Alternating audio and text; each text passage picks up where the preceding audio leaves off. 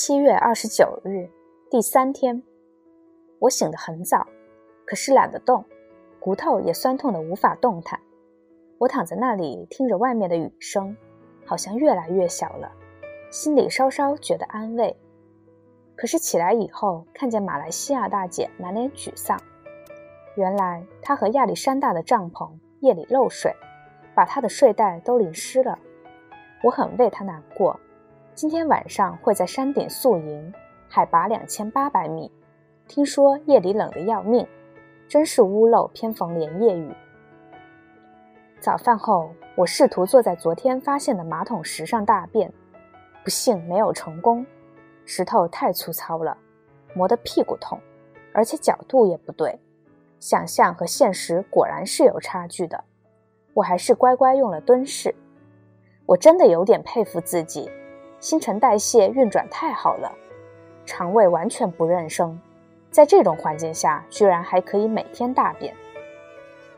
我们在蒙蒙细雨中开始登山，这是迄今为止最艰难的一天。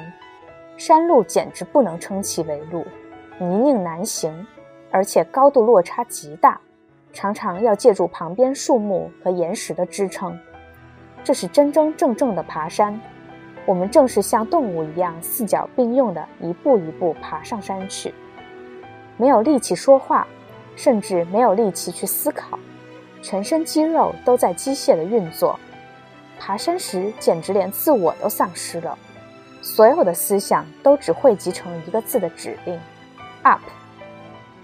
我觉得自己变成了动物，是山间的一只野兽，也没有了羞耻之心。只要周围两米之内没人，想尿尿时脱了裤子就蹲下去，完全不像以前的我。上一秒还只是蒙蒙细雨，下一秒我忽然已经被淋成了落汤鸡。我这才从浑浑噩噩的状态中暂时游离出来，惊恐地打量着四周，发生了什么事？下暴雨了吗？可是四周都是白茫茫的水汽，什么也看不见。我全身已然湿透，水还不停地从头顶流下来，冷得牙齿都在打颤。我伸手去摸身后用垃圾袋包扎成一团的背包和地垫，不知道里面湿了没有。忽然间，我又安全了，尽管还是冷得发抖，已经没有巨大的水流了。旁边的景物又变得清晰起来。我停下来，惊魂未定的连连喘气。看起来同样惊魂未定的明基从后面追上来，声音里还有惊恐。刚才那是什么？后来我们才知道，那是个瀑布。我们居然刚刚经过一座瀑布。就这样，机械的手脚并用的往上爬了近五个小时之后，眼前豁然开朗。头顶的一堆乱石上，赫然坐着几个其他队伍的人，他们向我们挥手，马上就到了。欢迎光临。转了几个弯，攀上那堆岩石，我们忽然来到了月球表面。这是不折不扣的月球表面。我曾以为山顶是一片平原，真是大错特错。这里没有一条平路，或者说根本没有路，到处都是凹凸不平的被风化的黑色岩石，像是一个个挨得很近却又彼此孤立的岛屿。行走时需要在这些岩石岛上跳来跳去，有的岩石之间有缓慢的溪流、粉色的河滩、晶莹的水潭和一些我从来没有见过的奇特的开花植物，再加上山顶上那些变幻莫测的神秘雾气，我好像来到了柯南道尔笔下的失落的世界。可是来不及去想附近是否会有恐龙出没。我已经累得一屁股坐在了巨大的岩石上，其实累还是其次，我全身都还在滴水，很担心被风一吹会感冒。好在此刻天公作美，云间终于露出了几缕阳光。我把湿透了的 T 恤脱下来，换上了昨天穿过的脏 T 恤，至少它是干的。自从开始了罗赖马之旅，明基就总是向我灌输一个理论。在罗赖马，没有干净和脏的区别，只有干和湿的区别。我真的已经没有羞耻心了。当众换衣服这种事情，以前打死我也做不出来。罗赖马真是一个可以改变人生观的地方。我看见其他女生也和我一样当众更衣，大家都变得好像动物一样。所有人的鞋子都湿了，大家都把鞋袜脱下来晾在石头上晒。虽然明知道这点阳光肯定没什么用。向导弗兰克姗姗来迟，他总是死要面子充好汉。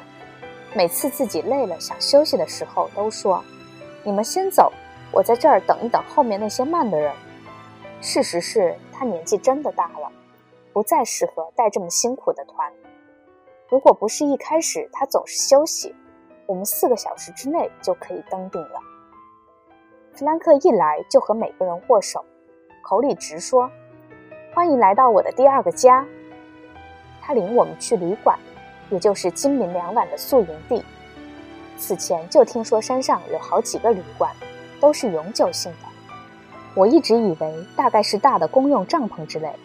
谁知弗兰克把我们领到一个狭长的岩石山洞，说这就是旅馆了。我简直掩饰不住失望的神情。山洞的地面凹凸不平，顶上还在滴水。最糟糕的是，从外界通向山洞的那条小路狭窄且不说，它完全是一条烂泥道，一踩一脚烂泥，就算是干的鞋子也会被弄湿。寒气太重。弗兰克和挑夫马上开始在山洞里煮热巧克力，库巴还在每个人的热巧克力里加了一点朗姆酒，喝下去果然热乎多了。午饭是简单的面包夹熏香肠。今天的营地对粪便的处理要求又升了一级，因为不能污染山顶的环境，连掩埋粪便都不被允许。我们必须直接大便在一个塑料袋里，把它放在某个地方。后天下山的时候，弗兰克会统一收集，把塑料袋都带下山去。亚历山大大概是误会了。午饭后，他默默地从外面回来，手里拎着一个塑料袋，当着所有人的面就要交给弗兰克。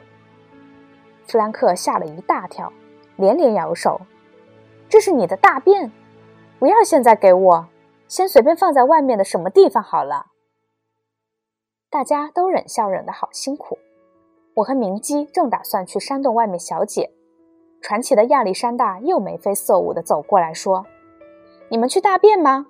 哈！我告诉你们，我刚发现一个超好的地方可以当厕所，就在旁边，是个很小的山洞，三面都是封死的哦。”弗兰克气急败坏地冲过来打断了他：“那是我的屋子。”原来弗兰克不和我们一起在大山洞里扎营，他在旁边的小山洞里系上一张简单的吊床，便可以入睡了。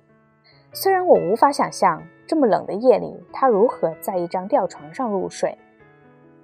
下午大家去外面随便走走，眼前的一切还是令我感到不可思议。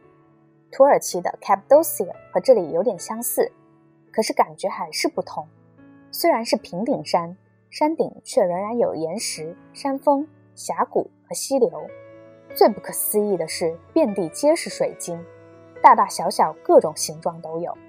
上午我经过河滩的时候，以为沉在沙里的那些东西是白色的碎石，然而不是，它们都是水晶，大片大片的水晶。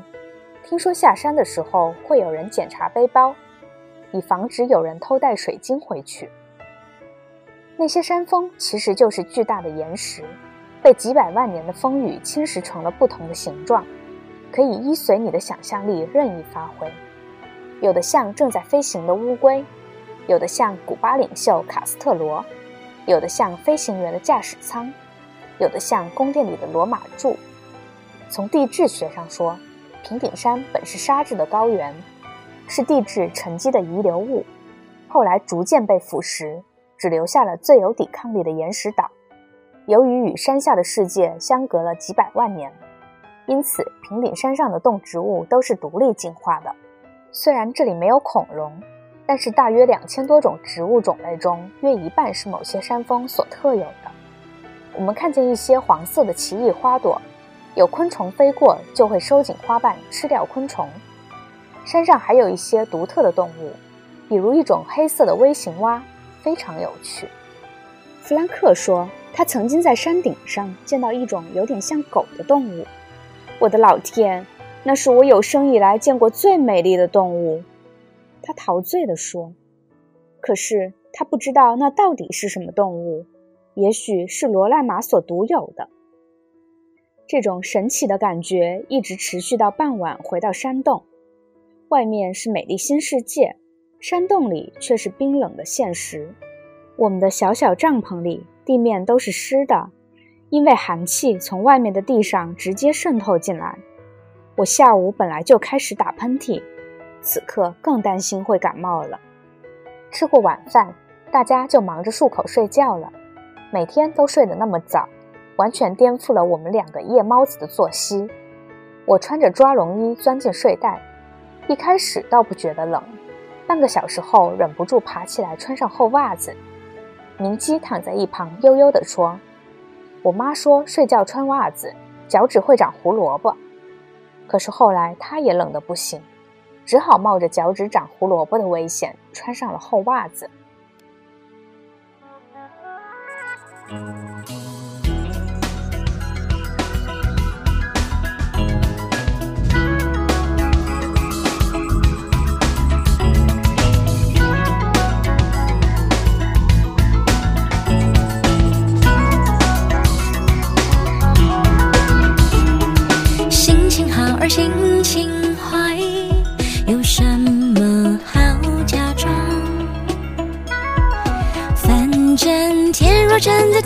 下来，我自己扛。